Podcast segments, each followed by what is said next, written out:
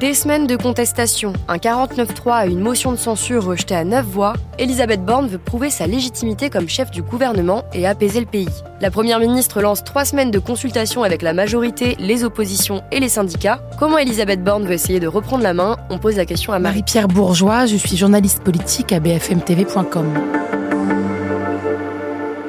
Elisabeth Borne, en ce moment, elle est en très grande difficulté politique. Elle a réussi à sauver sa peau pour le moment. Elle a échappé à une motion de censure à seulement 9 voix près la semaine dernière. C'est extrêmement peu. Et elle est également en grande difficulté parce que la contestation continue dans la rue contre la réforme des retraites. Elle a donc besoin de reprendre la main et de dire que c'est toujours la bonne personne pour mener le gouvernement et arriver au bout de la réforme des retraites. La Première ministre a prévu de reprendre le dialogue avec les Républicains. Pourquoi Et est-ce que ça va aussi être le cas pour les autres partis de l'opposition? Alors la Première ministre va rencontrer la semaine prochaine toutes les oppositions, mais c'est évidemment vers les LR qu'elle se tourne. Il faut bien avoir confiance qu'aujourd'hui à l'Assemblée nationale, la majorité présidentielle a ce qu'on appelle une majorité relative. Ça veut dire qu'elle n'a pas assez de députés pour faire voter seuls ses textes et depuis le début du quinquennat, elle s'est à chaque fois tournée vers les LR. Tous les projets de loi ont été votés, mais patatras, la réforme des retraites a mis la pagaille. Il y a eu quand même 19 députés LR sur 61 qui ont voté pour renverser Elisabeth Borne. Là, elle va essayer de convaincre à nouveau les républicains de la soutenir. Elle a un gros problème. Hein. La direction des républicains est d'accord, mais il y a des électrons libres au sein des LR et elle va essayer de trouver des solutions pour continuer à pouvoir s'appuyer sur euh, les républicains dans les prochaines semaines. Est-ce qu'elle peut s'appuyer sur les groupe C'est une bonne question. A priori, au sein de la NUPES, ça semble assez peu probable. Au sein du Rassemblement national, non plus. Et puis, il y a ce petit groupe un peu euh, hétéroclite qu'on connaît mal, qui est l'Eliott. Et finalement, c'est ce groupe-là qui a déposé motion de censure contre Elisabeth Borne. Donc, on peut s'interroger aussi sur le fait qu'aujourd'hui, ils ont envie d'aider Elisabeth Borne. J'en suis pas très sûre.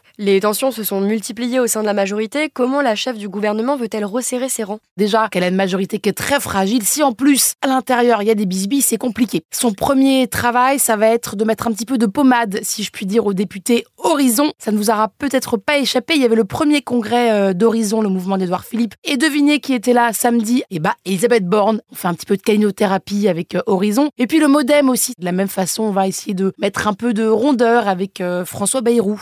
La réforme des retraites a rompu le dialogue avec les syndicats. Comment Elisabeth Borne veut apaiser leurs relations alors ça, ça va être la grosse mission d'Elisabeth Borne. Et là aussi, bon courage, Madame la Première ministre. Le dialogue est totalement rompu avec les syndicats. Vous avez Olivier Dussopt qui dit non, non, non, je continue d'appeler euh, Laurent Berger. Laurent Berger dit bah non, c'est pas vraiment vrai. L'interview d'Emmanuel Macron mercredi n'a pas vraiment non plus euh, apaisé la situation. Mais Elisabeth Borne y croit encore. Elle tend la main aux syndicats, mais pas pour parler de la réforme des retraites. Ça, elle dit que c'est derrière. Elle veut rencontrer les syndicats pour parler d'une future réforme sur le travail. Et beaucoup de syndicats disent mais on fait les choses totalement à l'envers. Il fallait d'abord parler de ces sujets-là et après faire la réforme des retraites. Donc voilà, ça va être très difficile aussi. Dans ce plan d'action, Elisabeth Borne souhaite plus de dialogue et moins de 49.3. Concrètement, est-ce que c'est faisable? Alors, elle est dans une situation pas évidente, euh, Elisabeth Borne. Elle voulait pas de 49.3 et elle l'a dégainé. Il faut savoir que le 49.3, vous pouvez l'utiliser autant de fois que vous voulez sur les textes budgétaires. Elle s'en est pas privée, hein. elle l'a fait 11 fois en seulement 10 mois, mais vous pouvez l'utiliser qu'une seule fois sur les autres textes dans toute la session parlementaire. Donc de toute façon, sur tous les autres textes, Elisabeth Borne ne pouvait ne s'en servir qu'une seule fois. Là, elle dit qu'elle ne veut pas s'en servir, mais ils n'ont pas l'air tous d'accord au gouvernement. Vous aviez Olivier Dussopt qui était interviewé euh, samedi, qui est ministre du Travail, lui disait mais pas de problème, on pourra peut-être se resservir d'un 49.3. Manifestement, tout le monde n'est pas d'accord au gouvernement là-dessus.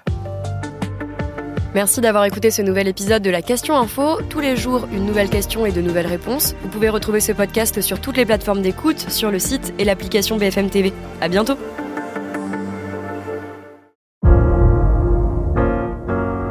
Vous avez aimé écouter la Question Info Alors découvrez le titre à la une, le nouveau podcast quotidien de BFM TV.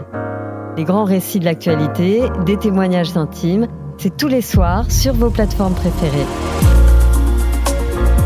À bientôt